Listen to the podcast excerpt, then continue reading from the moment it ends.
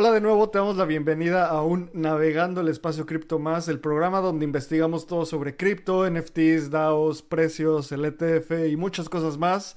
Estoy con mi gran amigo Lalo Cripto, yo soy Av.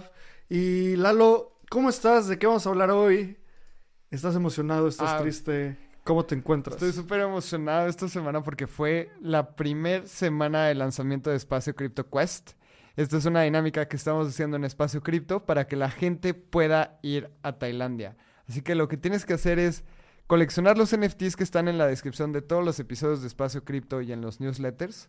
Si quieres ver todo el artículo, también te lo vamos a poner en los comentarios, pero básicamente es colecciona NFTs, acumula puntos, la persona que más acumule puntos se lleva premios increíbles y nuestro objetivo es muy sencillo, llevar al mayor número de hispanohablantes a Tailandia, a DEFCON en noviembre y por eso estoy muy emocionado porque ha tenido una gran respuesta de la comunidad. Lalo, esto que dices de Espacio Cripto Cuesta es una de las cosas que llevamos gestionando un rato y ya lo lanzamos. Queremos mandar a la mayor cantidad de personas a Tailandia, a DevCon, como dijiste.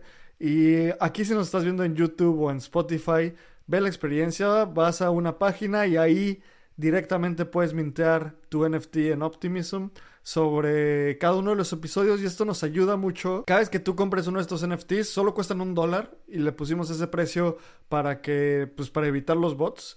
Y con eso, cada dólar se va a fondear a los viajes de las personas que se los van a ganar. Entre más, entre más NFTs compres, más posibilidades vas a tener de ganar. Así como, es como coleccionar tacitos. ¿Te acuerdas, Lalo, cuando eras fan de los Pokémon y de los tazos? Y ahí vas a poder mintear todos los directo los NFTs, el del episodio con Omar Espejel que tuvimos esta semana, el reporte de airdrops que sacamos también eh, el jueves, que ahí Diego se rifó bien cañón analizando el ecosistema de Solana. Entonces, si te interesa, acaba de haber el airdrop de Jupiter, que fue uno de los más importantes en la historia, una evaluación gigante para que no te pierdas más airdrops en Solana. Y puedes ir a espaciocrypto.substack.com y ahí verlo. Y ahí mismo te puedes suscribir a Voy a ver para que obtengas todos estos, eh, estos airdrops. Y Lalo, a ver, estamos sacando Espacio Crypto Quest, el reporte de airdrops. Creo que fue una muy buena semana para Espacio Cripto. Sí, justo, estamos construyendo un montón, estamos entregando cosas nuevas porque justo lo que platicaba en un Spaces la semana pasada era que todas las comunidades estaban haciendo cosas similares. Entonces hay que innovar, hay que hacer cosas distintas, que la gente tenga productos entretenidos. Y pues qué mejor que coleccionar estas estampitas digitales, estos coleccionables digitales y que te vayas a Tailandia. Así que ve al link que te dejamos en la descripción, colecciona estos coleccionables digitales y vete a Tailandia. Y hab- hablando de las noticias más importantes, Vamos a hablar sobre Tether, que probablemente es la empresa más rentable de todo el ecosistema cripto. Vamos a hablar sobre cómo le está yendo a los ETFs. Vamos a hablar sobre algunos hackeos dentro del ecosistema importantes. FTX no va a volver a operar. Y ahora los Pudgy Penguins innovando de nuevo porque vas a poder ganar regalías si tienes uno de estos coleccionables. Así que innovando en los NFTs, viendo cosas positivas en el ecosistema menos noticias negativas y pues pinta pinta bien, pinta bien esta semana. Sin duda. Oye, Lalo, a ver, ¿qué tan triste te pones cada vez que vemos una noticia de Pudgy Penguins? me emociono mucho. Me emociono mucho y me pongo triste porque vendí mi Pudgy Penguin. Soy ese esa persona que le vio visión, pero le faltó holdear. Paper Hands. Vapor Hands. Ni modo. A mí me da, o sea, la verdad, me da un poco de lástima que no tengas un Pudgy Penguins, pero me da un poco de risa que siempre que lo, siempre que, que sale una de estas noticias, siento que sonríes porque eres una persona, sí, o sea, que sonríe mucho naturalmente, pero en el centro de tu corazón se, se, se murió una fibrita, ¿sabes? No, siempre rooting for the team. Siempre me ha gustado ese proyecto y pues ojalá le vaya chido. Bueno, pues ahora sí, antes de entrar, vamos a escuchar un anuncio de los patrocinadores que hacen este episodio posible. Obtén el mayor valor de espacio cripto con Voyager. En Espacio Cripto hemos creado una membresía exclusiva para aquellas personas amantes de este ecosistema. Con Espacio Cripto Voyager podrás encontrar trabajo en el ecosistema, ampliar tu conocimiento y conectar con la comunidad en un siguiente nivel. Vamos a tener acceso exclusivo a becas, reportes de investigación bimestral, reportes mensuales de airdrops, acceso previo a eventos de la industria y un club exclusivo para nuestros Voyagers llamado Voyager Club. Si quieres saber más información, ve a espaciocrypto.io y aprovecha para comprar nuestro primer NFT en donde vas a tener acceso exclusivo a Voyager con beneficios increíbles. Si quieres saber más información, te repito de nuevo, ve a espaciocrypto.io diagonal OE. Y bueno, esta semana, como siempre empezamos analizando los precios, estamos hoy en día, que es el eh, viernes 2 de febrero, Bitcoin está en 42.637 dólares, Ether está en 2.284 dólares. En 7 días, Bitcoin ha subido 4%. En los mismos 7 días, Ether ha subido 2%. A ver, en la última hora han bajado 1%, 1.2%. O sea, está habiendo mucha volatilidad en el mercado entre días, pero cuando lo ves a mediano plazo, bueno, 4% no es demasiado, es algo bueno, 2% arriba es bueno, pero pues parece que estamos en una de esas olas intermedias dentro de un bull market, ¿sabes? Que acaba de pasar una ola importante con el ETF y ahorita estamos esperando la siguiente. Sí, semanas positivas, está bien, siempre es bueno ver los números en verde. También comprar en rojo vale más la pena. Y como dices, creo que ahorita estamos como en un momento muy lateral. Ni siquiera las altcoins están explotando así como previo al ETF que veíamos altcoins hacer no sé, 40% en una semana, 30% en una semana. Y ahora estamos como a la espera. También estos rumores sobre la aprobación del ETF de, de Ether va a ser súper interesante. Se dice que se pueden aprobar a principios de mayo, así que tampoco falta mucho. Se viene el halving, siempre lo repetimos, pero es un suceso sumamente importante. Y también, o sea, altcoins se ven mucho más sólidas porque hace unas semanas tuvimos unas caídas dentro de los mercados, ahora se ven bien, así que hay que, hay que seguirle echando un ojo, pero mientras estemos laterales en un mercado alcista o en una tendencia alcista, solo mantiene la firmeza de la tendencia misma, así que ahí estuvieron Dos, dos segundos de clases de análisis técnico, pero se ven bien. Sí, sabes, creo que lo que decías del ETF de Ether, o sea, estamos en uno de esos puntos donde hay muchísima especulación. Leía a un par de analistas esta semana decir que la SEC no tiene ningún incentivo para aprobar el ETF de Ether. Si ya de por sí salieron muy castigados y justo el Partido Demócrata, del cual es parte Gary Gensler, pues no estaba nada feliz con esa aprobación. Aprobar un ETF de Ether sería como... No hay nada ahí para Gary Gensler y como sabemos eso es un cargo político creo que va a pasar una de esas cosas donde lo, va a denegar hasta que lo demanden y cuando lo demanden lo va a tener que aprobar, ¿sabes? Entonces, vamos a ver qué pasa en los mercados y creo que están empezando a salir noticias bien interesantes en este bull market. Lalo, esta noticia de Tether, Tether lleva, siempre hay mucho FOD alrededor de Tether. Hay mucho miedo, hay mucha, muchos rumores de que no, no, no tiene todos los activos colateralizados. Me acuerdo perfecto, hace como dos años que dimos en, eh, la noticia de que habían llegado a un settlement, o sea que habían, iban a pagar una multa en el Departamento de Justicia de Nueva York y al mismo tiempo, al pagar esa multa, no aceptaban haber hecho algo malo, entonces como que parecía que eso le daba, le daba crán al FOD de Tether, pero pues sigue pasando poco a poco. Y esta semana salió el reporte de ganancias de transparencia de Tether que, a ver, no son una empresa pública, no tienen por qué publicar esto técnicamente, ¿sabes? O sea, si estuvieran en otra industria probablemente no lo publicarían porque no es una empresa pública. Y el reporte dice que tuvieron más de 2.850 miles de millones de dólares en ganancias. A ver, nada más para dimensionar esto. Ganancias es ingresos menos costos, ¿sabes? O sea, ya es lo que se lleva, lo que se lleva, o sea, el profit que está haciendo Tether. Para hacerlo en comparación a Coinbase, en Q3, en el Q3 del año pasado, Coinbase hizo alrededor de 600 millones de dólares en ingresos. O sea, no en ganancias, en ingresos. Sí, es Esto hace a. Tether una cosa gigante. Es una locura, es una locura justamente por el tema de transparencia. Uno, por el tema de transparencia. Como mencionabas, no tienen por qué hacerlo y lo hacen.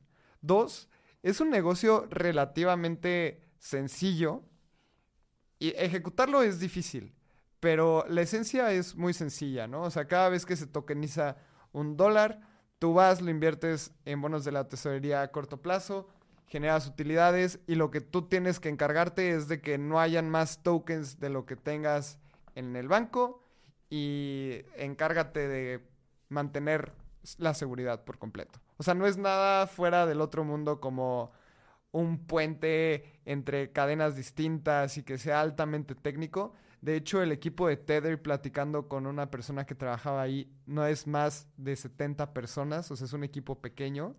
Y esto es como una lección de que no por tener un equipo pequeño puedes generar utilidades pequeñas, sino nada más es encontrar product market fit. Ah, en los últimos seis meses, ¿cuántas veces has utilizado Tether? Híjole, una. Hace ¿No? dos semanas tal vez. Una, una, solo una vez. Pero fue... O sea, no quiero vender mi ETH, entonces, y necesitaba un poco de liquidez, entonces hice un poco de borrowing en, en un pool descentralizado. Y Tether me daba la mejor tasa de interés y lo saqué. Pero también recordemos que la demanda que tiene en lugares como Argentina es brutal.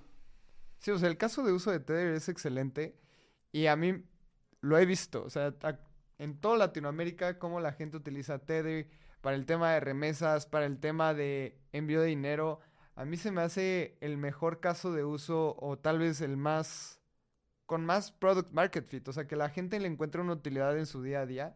Yo utilizo Tether muy, muy seguido para tradear. eh, ahí fondeo algunas cuentas. Así que a mí se me hace de los mejores negocios dentro del ecosistema cripto y pues se ve reflejado en estos montos. A ver, vamos a analizar un par de datos que me encanta siempre en espacio cripto. Vamos a comparar algunas métricas muy simples de Tether contra USDC. Tether en las últimas 24 horas tiene un volumen de más de 32 mil millones de dólares. USDC tiene un volumen de 5 mil millones de dólares. Esto quiere decir que Tether es más de 6 veces el volumen de lo que tiene USDC hoy en día. Y esto es lo que, lo que tú dices de trading, Lalo. Porque, pues como saben, yo siempre platico, no soy trader, yo rara vez ajusto mi portafolio. Entonces, yo no uso mucho Tether por eso, porque muchos de los del volumen en cripto está en Tether. O sea, cuando tú compras en Binance o en diferentes exchanges, pues no se vende Ether y probablemente el libro más líquido sea el de Tether. Ether contra Tether, ¿sabes? Luego, otro, otro indicador. La, la capitalización de mercado de USDC es de 26 mil millones de dólares. La capitalización de mercado de Tether es de 96 mil millones de dólares. O sea, más de tres veces más grande. Y terminando de dar los datos de, esta, de este reporte, tienen unas ganancias de 2.850 eh, millones de dólares. Mil millones de dólares viene de ese rendimiento por tener esa cantidad de Tether, esos más de 90 mil millones de dólares en bonos del gobierno americano. O sea, ya están generando mucho ingreso por eso. Y 1.850 millones vienen de la apreciación de oro y Bitcoin. Entonces sí que suba el oro y Bitcoin, le ayuda a Tether, pero ya están haciendo más de mil millones de dólares de ganancias de su producto principal. En todo 2023, todos los datos que les acabamos de decir, estos 2.850, son solo las ganancias de los últimos tres meses. En todo 2023 hicieron más de 6.200 millones de dólares en ganancias. O sea, son una máquina de imprimir dinero en el buen sentido de la palabra como una máquina de ganancias. Sí, a mí estos temas me encantan. Y es que esta estadística ya la hemos dado varias veces, pero ellos tienen una exposición a bonos de la tesorería de Estados Unidos de 8 mil millones de dólares. Poniéndolo en contraparte, México tiene 58 mil. O sea, son más grandes que México en el 80 tema mil. de... 80 mil millones. Ajá. ¿Cuánto Dijiste dije? 8 mil. 8 Ah, mil. 80 mil, o sea, Tether tiene 80 mil millones, México tiene 50 y- 58 mil, eh, Holanda tiene 73 mil, Tether tiene 80, o sea, es más grande que la exposición que tiene Holanda a Estados Unidos. A mí me gustaría imaginarme en un caso hipotético, ¿qué pasaría si Estados Unidos le dice así como pues ya no puedes operar o hay alguna multa durísima contra Tether y Tether venda esto? O sea, es demasiado grande como para que pueda ocurrir eso. Sí, y, eh, o sea, es sin precedentes, porque, a ver, ese es el valor de los bonos a maduración, ¿sabes? O sea, que se los van a pagar eventualmente cuando maduren los bonos. Sí, o sea, sería una... mm, Tendría que, tendríamos que hablarle como alguien que sepa mucho de macro, porque no sé si hay un precedente de una venta de bonos de ese tamaño que no estén madurados. Y si se los pagan a maduración, o sea, si se los pagan a, a valor de maduración, básicamente estarían imprimiendo dinero. Entonces, como dices, Tether ya es muy grande para, para perder. Una de las cosas, Lalo, que más me, me llamó la atención es que, ¿qué haces cuando tienes mucho dinero? Pues mucha gente lo gasta y mucha gente lo invierte. Entonces, el dinero genera más dinero. Como lo, lo vimos, acabamos de grabar un excelente episodio con Juanpa de Mis Propias Finanzas, que hablamos mucho de esta relación con el dinero. Y hablando de la relación con el dinero de Tether, además de generar una cantidad de ganancias gigantes, invirtieron más de 1.450 millones de dólares en empresas. O sea, hicieron inversiones de venture capital de este tamaño. O sea, esto solo hace que sus tentáculos se expandan en el mundo cripto y no de una mala manera. Sí, estoy de acuerdo. A mí me encanta este caso de uso de Tether. Y algo que le critican mucho es el tema de que Circle es auditado por Deloitte. Sabemos que Deloitte es una de las auditorías, si no la, la empresa auditora más importante del mundo. Tether la audita BDO. Y a ver, ya googleé BDO. O sea, sí está en México y seguramente está en un montón de países. Seguramente no es una auditoría chiquita. Y si alguien de BDO me está escuchando, va a decir, ah, no manches, nosotros también somos buenos, ¿no? Pero estas son algunas de las críticas a Tether. ¿Por qué no utilizan un Deloitte, unas de las Big Four? Creo que son, son temas que hay toca- que tocar. Y también, otra cosa que no me encanta, y eso también te hace como, de repente levanta las dudas, es que si tú quieres cambiar USDT por dólares, lo puedes hacer, pero no lo puedes hacer si tienes una empresa en Estados Unidos. No lo puedes hacer si uno de tus inversionistas de la empresa es estadounidense y no puedes tener ningún vínculo con este país. Cosa que levanta las alarmas, o sea, ¿qué- ¿a qué le temes, no? Pero pues son cosas que, que así están estipuladas dentro del equipo de Tether, cosa que no pasa con Circle y creo que por eso tú y yo puedo decir que confiamos una rayita más en, en USDC. Sí, también Tether es un... Es el stablecoin original, ¿sabes? Y llegó mucho a aprovechar ese, esa necesidad que había en el mundo cripto para...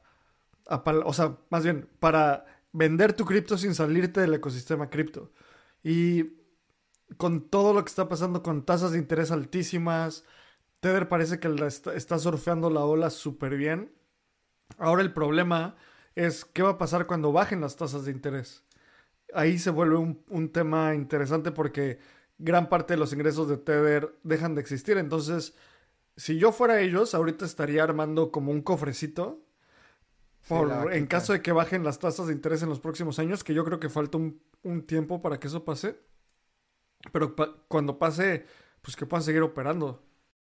Sí, justo se estima de que las tasas empiecen a bajar a partir del segundo semestre del año y van a ser periódicos. O sea, no es que se vaya a uno la tasa luego, luego.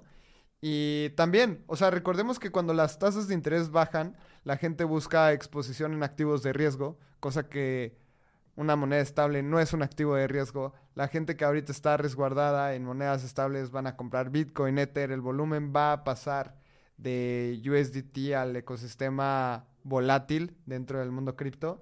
Estoy de acuerdo contigo, creo que esto es como el momento de oro para Tether porque no estamos en un bear market, o sea, la gente ya no está sacando su dinero, pero tal vez está todavía esperando ese momento para desplegar todo su capital. 100%, 100%. Y pues bueno, Tether lo está haciendo muy bien. Esa es, la verdad, una de las noticias más interesantes desde mi punto de vista. Lo vi en LinkedIn y fue como, wow, que es, o sea, no puedo creer que de ganancias tengan más de cuatro veces lo que hizo Coinbase en un periodo similar de tiempo, ¿sabes? Falta, justo ahorita antes de grabar el navegando me metí a ver cuáles eran las ganancias de Coinbase en todo 2023 y el reporte de ingresos que van a hacer es el 15 de febrero. Entonces, en la semana del 15 de febrero, esperen que en el navegando les vamos a dar esas noticias, cómo le fue a Coinbase y pues cómo lo comparamos contra Tether. Yo esto es que... únicamente el, el, en un cuarto. O sea, tampoco es como si hubiera sido todo el año.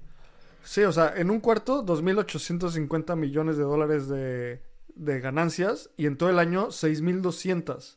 6.200 millones de dólares. O sea, una cosa impresionante. Yo creo que, Lalo, ¿tú quién crees que tenga más profit que Tether? Yo creo que chances solo Binance. Y estuve, ahorita que estábamos hablando, fui a ver las estadísticas de JP Morgan y el ingreso neto, o sea, las utilidades, fueron de 9.300 millones de dólares. O sea, en el mismo cuarto que Tether. Tether es un poquito menos, más chico, un tercio que, los ingresos de JP Morgan. O sea, los ingresos de Tether están a un tercio que JP Morgan. Es el banco más importante a nivel mundial. Y Tether ahí está pues creciendo. A mí se me hace súper interesante comparar esto porque nos da una dimensión de la importancia de Tether a nivel mundial. Probablemente los profits de Tether son mayores a cualquier banco de México. Wow, o sea, me metí rápido a ver lo que estabas diciendo porque dije, wow, o sea, no suena, pero pues al parecer sí. Qué locura. Que Tether sea un cuarto del tamaño de JP Morgan. Nada más un activo en cripto. Sí. ¿Y cuánto tiempo tiene JP Morgan? Probablemente más de 100 años.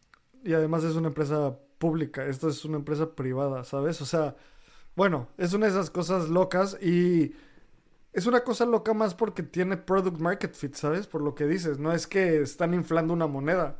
No tienen nada que inflar. Eh, el, todo esto con el caveat, con esa, no sé, banderita de que, pues, ojalá hubiera una auditoría de una empresa un poco más, con más reputación como KPMG, Deloitte, una de estas Big Four. Pero aún así es gigante. Creo que a ver, pasemos a la siguiente noticia porque todavía tenemos mucho que cubrir.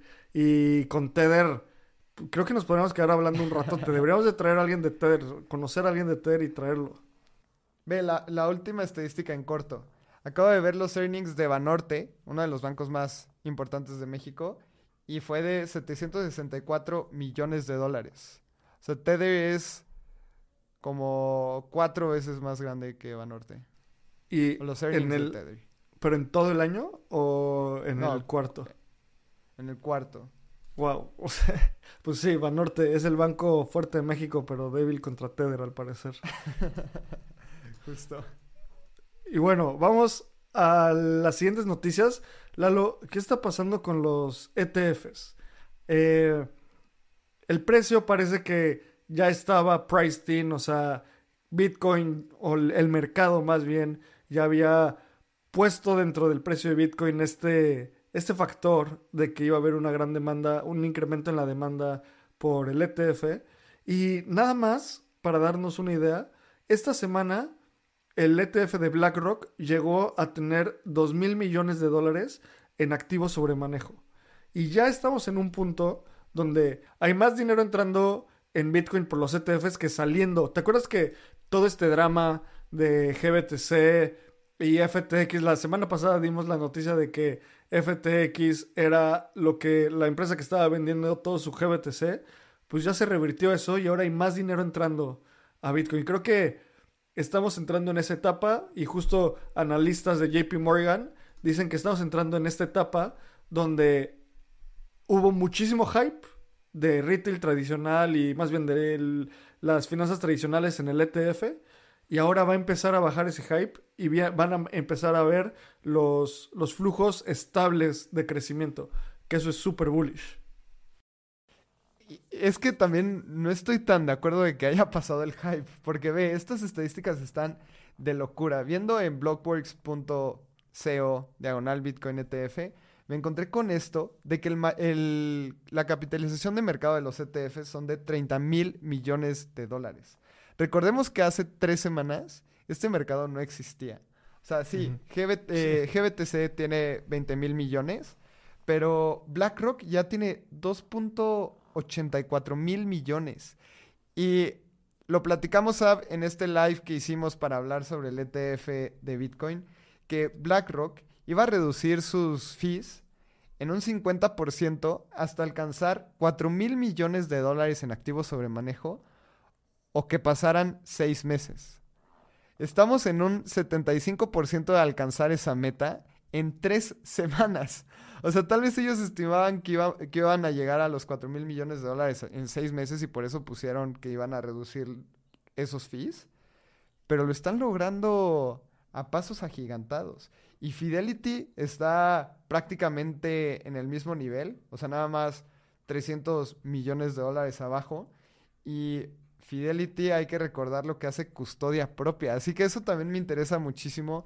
Entender cómo es que la gente está confiando tanto en Fidelity en su custodia propia. O si hay alguna razón.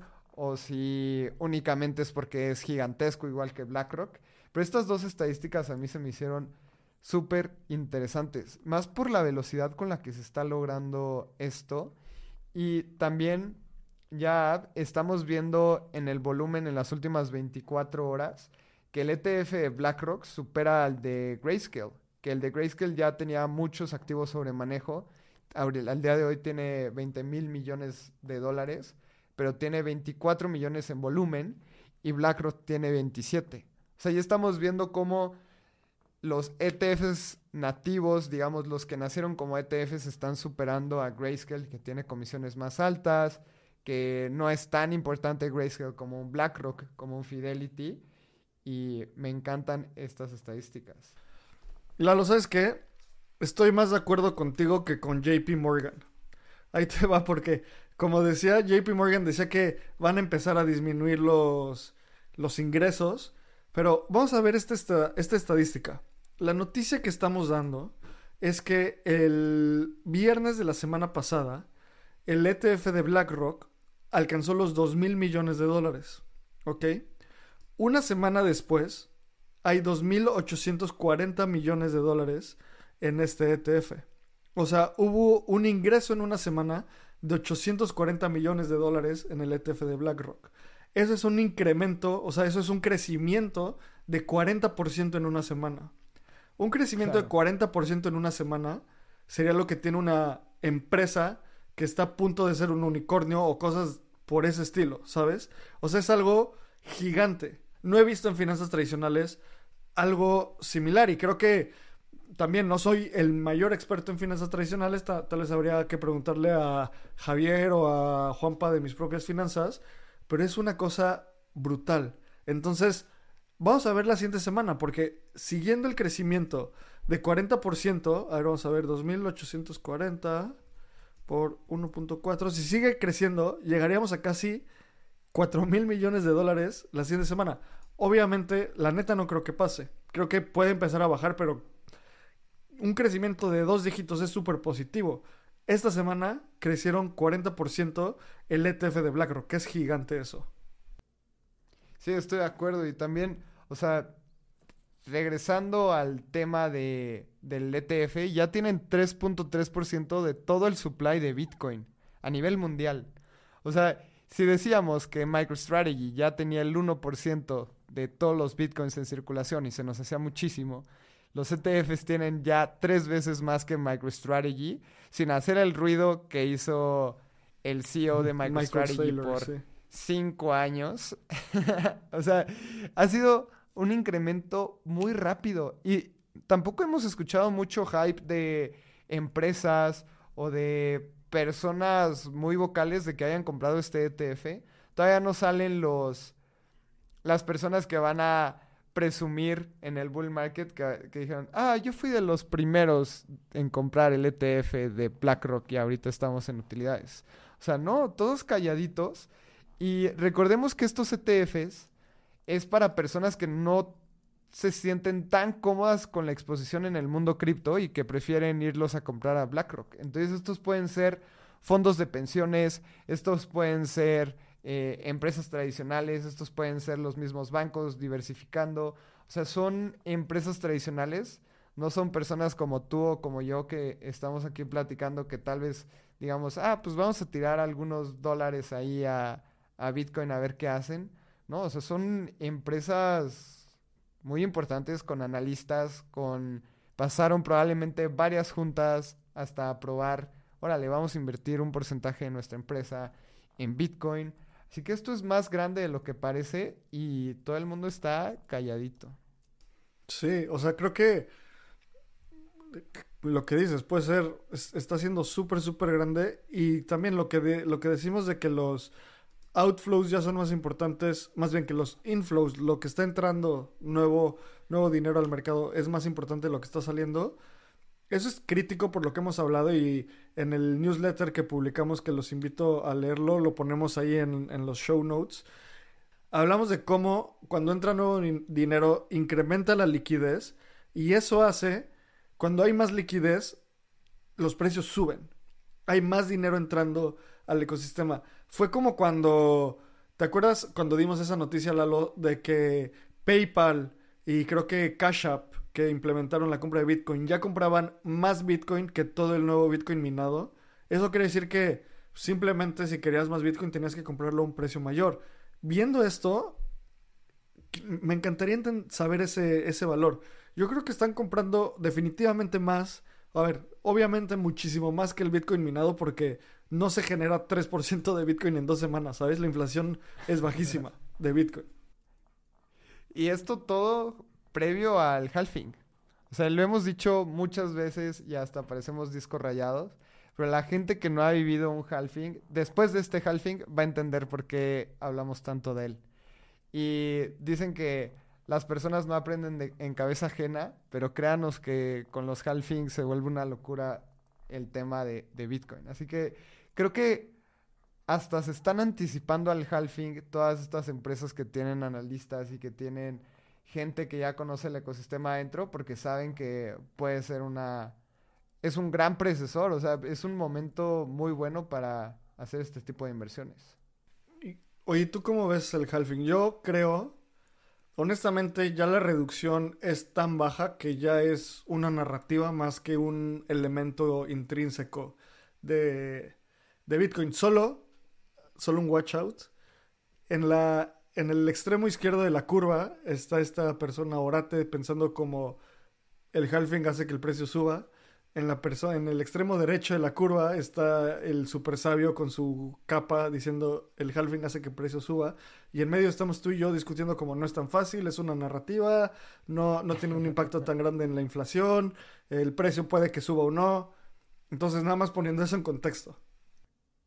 A mí se me sigue haciendo de los temas más importantes, o sea, sí reduce a la mitad y la reducción pasa de 6 a, bueno, de 6.5 a 3.125. No, de 6.25 a 3.125. Pero, pues tal vez así lo vivimos cuando pasó de 25 a 12. Fue como, pues no pasa nada. O sea, un Bitcoin vale 500 dólares. O sea, la reducción no es tanta para el minero. Pero cuando te están diciendo que se va a reducir tu utilidad eh, de a la mitad, literalmente. Seis, o sea, 6 bitcoins por 4 son o sea, la mil dólares a 125. Sí, sí. Pues sí, sí te pega. Así que yo creo que es la misma, o sea, es el mismo impacto que cualquier otro halving. Sí, hay que armarnos un episodio de solo Bitcoin, porque creo que ya habíamos hablado de esto, hay que hacerlo. Igual lo grabamos en la semana porque creo que hay mucho que hablar de eso. Y pasando a otra noticia de la semana, Creo que esta es una de mis noticias favoritas. Y es que la actualización de Denkun ya fue implementada en la segunda testnet en Holesky. Y como sabemos, Lalo, cada vez que hay una implementación nueva en Ethereum, se, primero se hace en un, testnet, luego en otro testnet y al final en el tercer testnet y de ahí se pasa a la capa principal. Esto se implementó de forma exitosa esta semana. El segundo el segundo testnet. El siguiente testnet se implementará el 7 de febrero. Y si tenemos eso, perdón, y si tenemos eso, Si sale todo bien ahí, Denkun podría estar en mainnet en los próximos en las próximas semanas. ¿Y qué va a hacer eso? Que las transacciones en las capas 2 sean mucho más baratas. Todos queremos gas fees más bajos, sobre todo en capas 2. Estoy de acuerdo, a mí me emociona muchísimo. Y también creo que es algo que la gente no le está poniendo tanta atención por todos los casos de uso que, que desenvuelve. O sea, más combinándolo con Account Abstraction, que es algo de mis temas favoritos, ya prácticamente las wallets van a poder asumir el costo del gas en capas 2 sin que el usuario tenga que pagar por ello y va a ser como una competencia súper sana entre wallets de a ver quién adquiere más usuarios regalándole los fees. Y eso nada más va a beneficiar al usuario, como dices. ¿Quién no quiere fees más bajas? Así que es muy emocionante y viene pronto. Lo hablamos con Mario y probablemente pase este primer cuatrimestre del año. Si no, nos estamos alargando mucho pero es algo inminente, es algo de que las capas 2 van a aprovechar muchísimo, es algo que las wallets y las empresas van a aprovechar un montón y solo estás enriqueciendo el ecosistema con esta actualización. Sí, sin duda. Y otra cosa que pasó esta semana en el ecosistema de Ethereum es que Tim Bako em, invitó a toda la comunidad a hacer el Protocol Guild Pledge. Y más que a toda la comunidad, a cualquier proyecto o protocolo sobre Ethereum que done el 1% de sus tokens nativos al Protocol Guild. ¿Qué es el Protocol Guild, Lalo? Es, este, es una DAO donde hay diferentes desarrolladores y desarrolladoras en Ethereum específicamente que están haciendo eh, de research and development, investigación y desarrollo, que hacen contribución al código open source y estas personas no tienen un sueldo per se, las personas que están contribuyendo al código así open source. Y Tim Bacon lo que dice es como, si todas las tesorerías donan el 1% de, sus tokens al Protocol Guild, podemos continuar creciendo este, el ecosistema de Ethereum, este ecosistema tan importante. Es como, básicamente es una forma de fondear al bien público que es Ethereum. Y que Tim Bacon lo haga uno de los principales eh, contribuidores del ecosistema de Ethereum me, encanta y me río porque en el episodio que grabamos hace un par de episodios con Mario, eh, le decíamos, nos decía así como, sí, es que Tim organiza los offsites.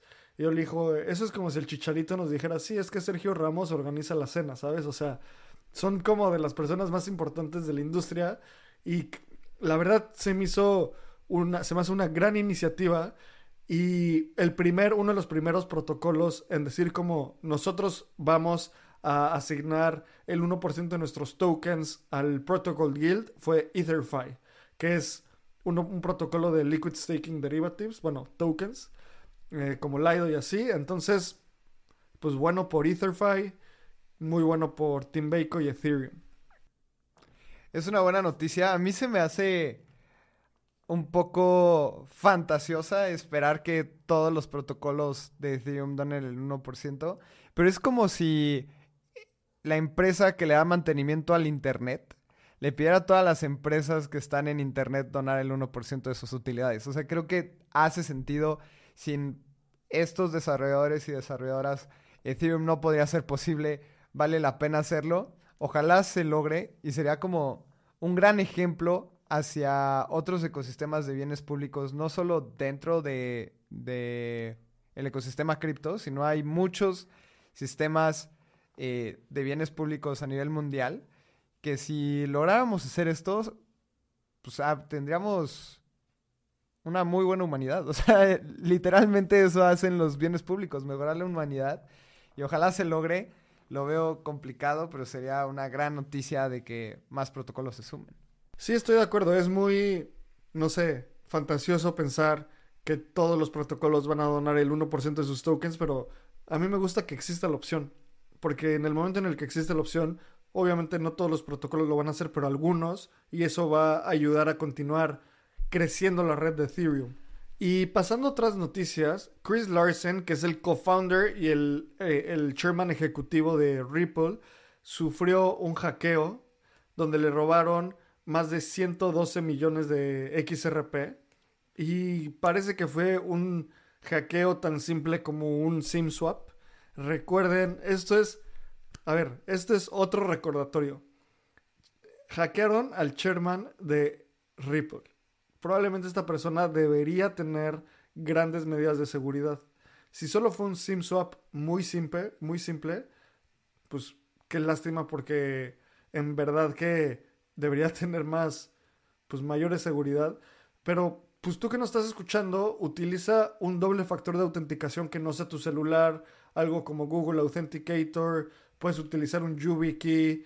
O sea, creo que más vale pecar de paranoico, el clásico dicho de que solo la gente paranoica sobrevive. Pues una de las primeras reglas en cripto es no mueras, ¿sabes? O sea, que no te roben tus fondos es una forma de tener como salirte del mercado muy rápido, así que hay que tener mucho cuidado. Sí, estoy de acuerdo. ¿Cómo es posible que seguimos viendo estos SIM swaps? O sea, hasta Vitalik le hackearon su cuenta de Twitter por un SIM swap. Es distinto porque, o sea, en Twitter hay ciertos features que a fuerza te piden el, el SIM, cosa que está terrible. O sea, Twitter tampoco debería hacer eso. Pero, pues sí, como dices, o sea, pequemos de paranoicos, tengamos una multisig con nosotros mismos. Creo que ese es un buen taller que vamos a armar en Espacio Cripto, cómo crear una multisig y cómo resguardar bien tus criptos, porque creo que estos conceptos deberían de estar siempre presentes. Y el tema de los hackeos siempre evoluciona. O sea, tal vez hoy sea un SIM swap, al rato va a ser eh, que te hackeen el correo. Tenemos que estar un paso adelante de los hackers porque, pues al final, si nosotros no cuidamos nuestra lana, pues nadie lo va a hacer. Estás en el ecosistema cripto, no hay un customer support. Sí, sin lugar a dudas, qué mala onda por esa persona, por Chris Larsen. Y además, en otra noticia de compromisos de seguridad, eh, alguien publicó parte del código de GitHub, de, perdón, de Binance en GitHub. Y Binance le pidió a la plataforma que bajaran esta, esta publicación porque podía, podría haber hecho algún daño financiero importante. Después Binance dijo que lo que habían publicado no era, no tenía nada que ver con el código real. O sea, publicaron algunas cosas como algunos diagramas con los flujos de cómo se guardaban los, los dobles factores de autenticación. O sea, cosas muy sensibles. Y afortunadamente reaccionaron rápido y nadie salió dañado. Pero también, o sea, es una de esas cosas como si alguien puede hacer dinero robando o ajustando, pues sí, robando desde código, pues lo va a hacer. Entonces, mejor tener cuidado y otro, otro incentivo para custodia propia. Ya sabemos que los exchanges son, son, son importantes en el ecosistema, son, muchos son muy buenos, pero creo que a final de cuentas custodia propia con mucha seguridad puede ser la mejor opción. Sí, sin duda. Y de hecho creo en temas de seguridad, dentro de los grandes exchanges no hemos escuchado ningún otro hackeo, ni hemos escuchado como grandes flujos de dinero. Más bien son estos exchanges rarísimos que nadie ha escuchado de ellos y de repente es como GFT Fukushua fue hackeado, ¿no? Y, pero nada de Binance, nada de Coinbase. De hecho, también en la TAM hay buena seguridad y eso siempre es bueno. Bien por Binance. Y ahora vámonos a el tema de redes sociales descentralizadas. Y esto es algo que, sí, se ha repetido un montón de que son súper importantes y es el futuro. Personalmente, se me hace un tema muy delicado el tener una red social descentralizada. Pero Firecaster lo está haciendo muy bien, Lens lo está haciendo muy bien. Y ahora vamos a ver decenas de este tipo de aplicaciones porque hay mucha narrativa hacia ese lado. Y recordemos que Firecaster es una red social descentralizada en Optimism. Y hemos visto que pues está jalando bien. Este fin de semana vimos más de 10.000 usuarios activos y alcanzando más de 73.000 usuarios.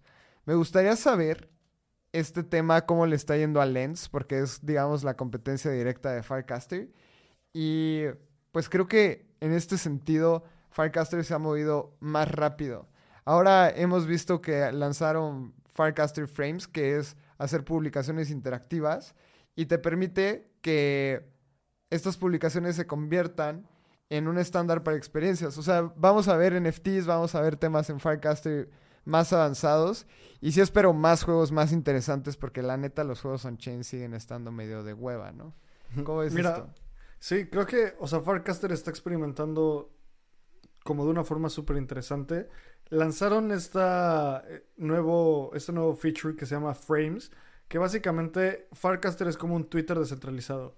El momento en el que tú pones un cast, como le llaman ellos tipo al tweet, pones el cast, pones el texto, la imagen y puedes poner que ese, ese cast tenga una interacción con el usuario, o sea, que sea casi que una parte inteligente, o sea, ¿y qué puedes hacer ahí? Poner juegos, ahí lo que estoy mostrando en pantalla es el gente jugando Doom dentro del mismo tweet. Entonces eso le da un gran valor agregado muy diferente. O sea, a ver, ¿por qué alguien dejaría de usar Twitter? O sea, nosotros sí hablamos y decimos que la descentralización es importante, pero pues ahí estamos, ¿sabes? O sea, y ahí seguimos. Creo que este factor donde agregas algo que la gente puede, básicamente la imaginación es el límite, la gente puede ahí, no sé, pintar la gente puede mintear un NFT. No solo cosas Web3, sino la gente puede, no sé, crear una canción, usar Photoshop, o sea, todo lo que tú quieras.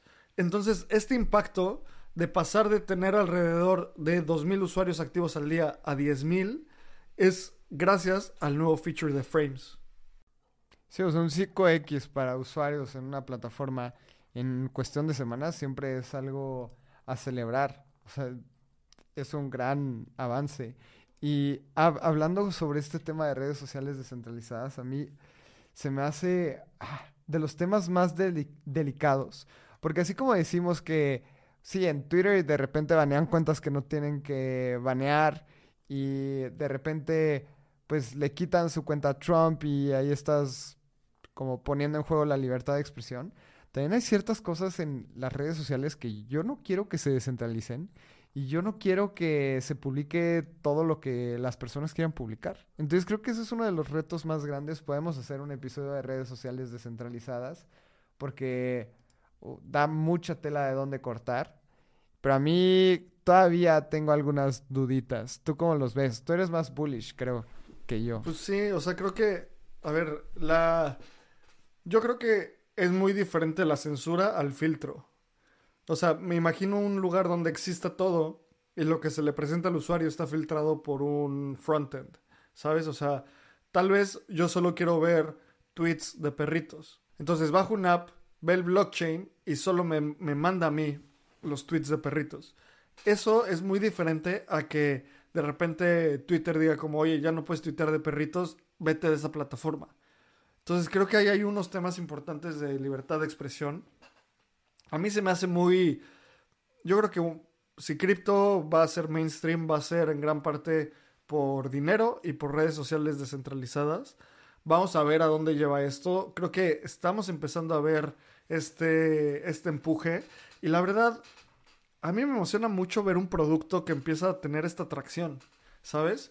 Lo que quiero ver es que, o sea, que tenga esta atracción de una forma sostenida. Algo bien importante es que no tienen un token, ¿sabes? O sea, no hay gente farmeando esto. Eso hace que sean usuarios un poco más fidedignos, ¿sabes? No la gente que está haciendo transacciones así nada más para mintear un token. Sí tienen una especie de puntos, pero creo que el, equipo ha sido muy vocal de decir como, oye, no va a haber un token pronto, como, la, cálmense, en lugar de incentivar eso, el, el clásico crypto degen. ¿No crees que sea al revés? Porque no hay token, la gente farmea. Porque si hay token, es como, pues ya no me van a dar nada. Pero si no hay token, pues me va a hacer mis cuentas. Pues sí, puede ser, pero es muy diferente como cuando anuncian que va a haber, o sea, que ya hay un token como en Jupiter y todavía puedes hacer más farming, pues la gente lo va a hacer. Si quieres saber cómo farmear el token de Jupiter, escucha, más bien, lee el newsletter que lanzamos con el reporte de airdrops, porque ahí Diego se rifó diciéndote qué actividades tienes que hacer.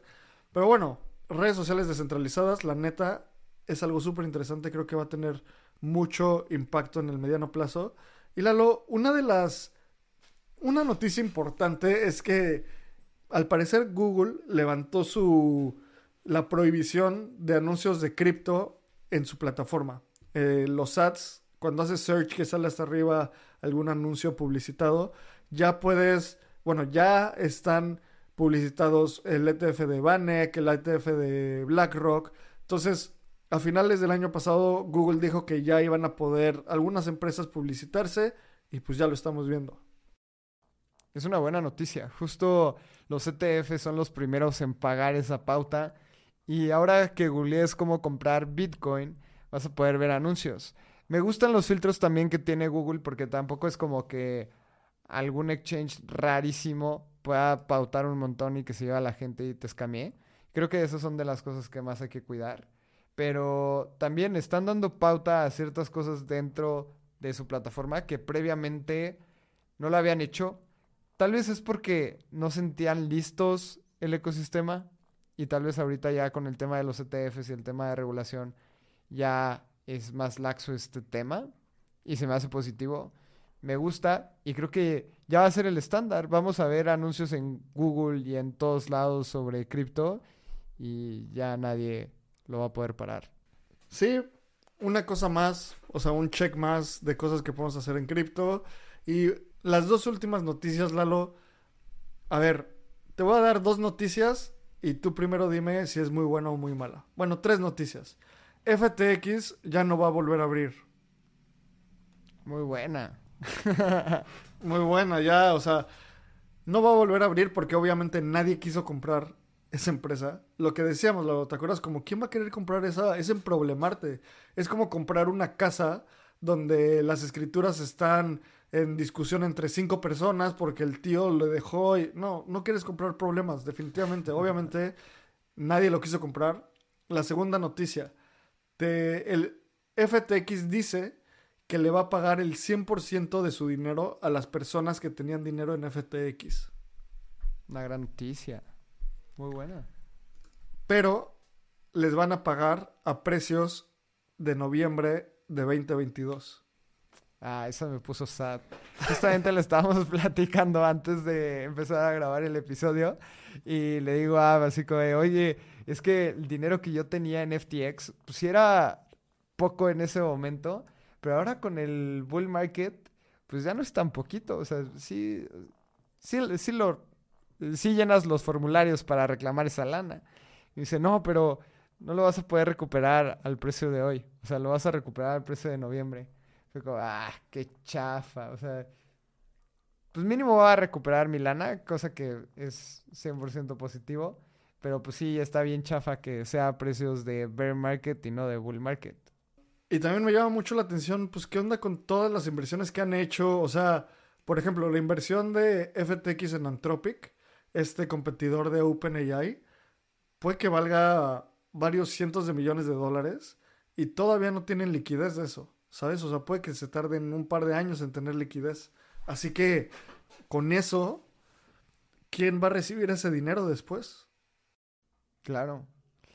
Va a ser bien interesante. O sea, seguramente tienen más acreedores que nada más los, los usuarios de que perdimos lana ahí. O sea, empresas, tal vez hasta los empleados les quedaron debiendo y pues van a tener que sacar feria de ese lado.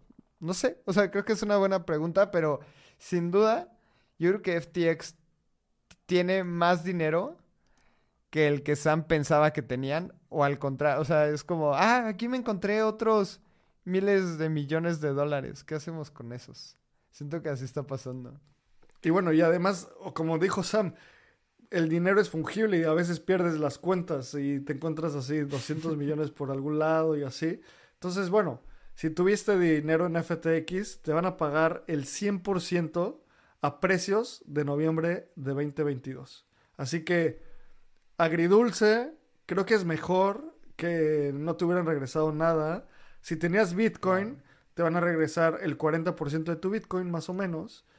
Así que, pues bueno, ni tan malo ni tan bueno. Sí, exacto. Pues está bien.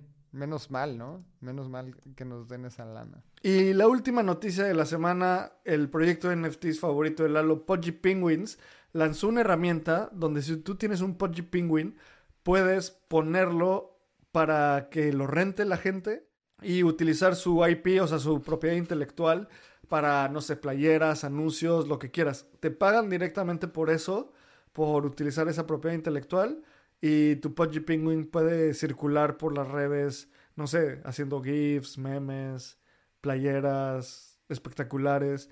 Creo que se me hace una gran forma de capitalizar sobre esta comunidad que tienen y continuar dándoles valor, ¿no? Sí, 100%. A mí me emociona mucho el poder ver eh, estos Pochi Penguins en Walmart. De hecho, en Amazon también los puedes comprar. O sea, ya puedes acceder a estos tiernos pingüinitos en varios lados.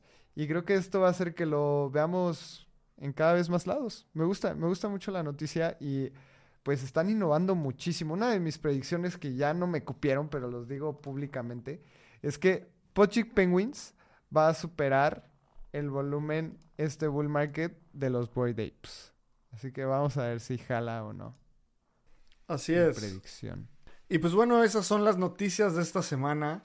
Estoy muy emocionado. Espacio Cripto Cuesta esta semana. Mintea este NFT. Vas a poder ganar un viaje a Tailandia. Creo que es de lo más cool que pueda haber. Y Lalo, ¿qué te, qué te emociona para la semana que viene? Uf, me emociona muchísimo el tema de los ETFs. Yo sigo muy clavado sobre ese tema. Creo que la gente lo está dejando de lado. El tema de Dankun, de esta actualización que va a hacer mucho más baratas las transacciones en las capas 2. Hay muchas cosas positivas en el ecosistema cripto y estoy muy emocionado. Tú cuéntanos. Pues yo estoy muy emocionado por todo lo que estamos haciendo en la comunidad, lo que andamos construyendo. Siento que se está gestionando mucho, mucho avance. Esta semana fue el 5 de mayo. Tendremos que dar la noticia la siguiente semana de qué pasó, cómo estuvo, que, nos, que la comunidad nos cuente. Ahí lo traeremos. Y pues bueno, como siempre digo, muchas gracias por querer saber más hoy de lo que sabías ayer. Nos vemos en el siguiente episodio.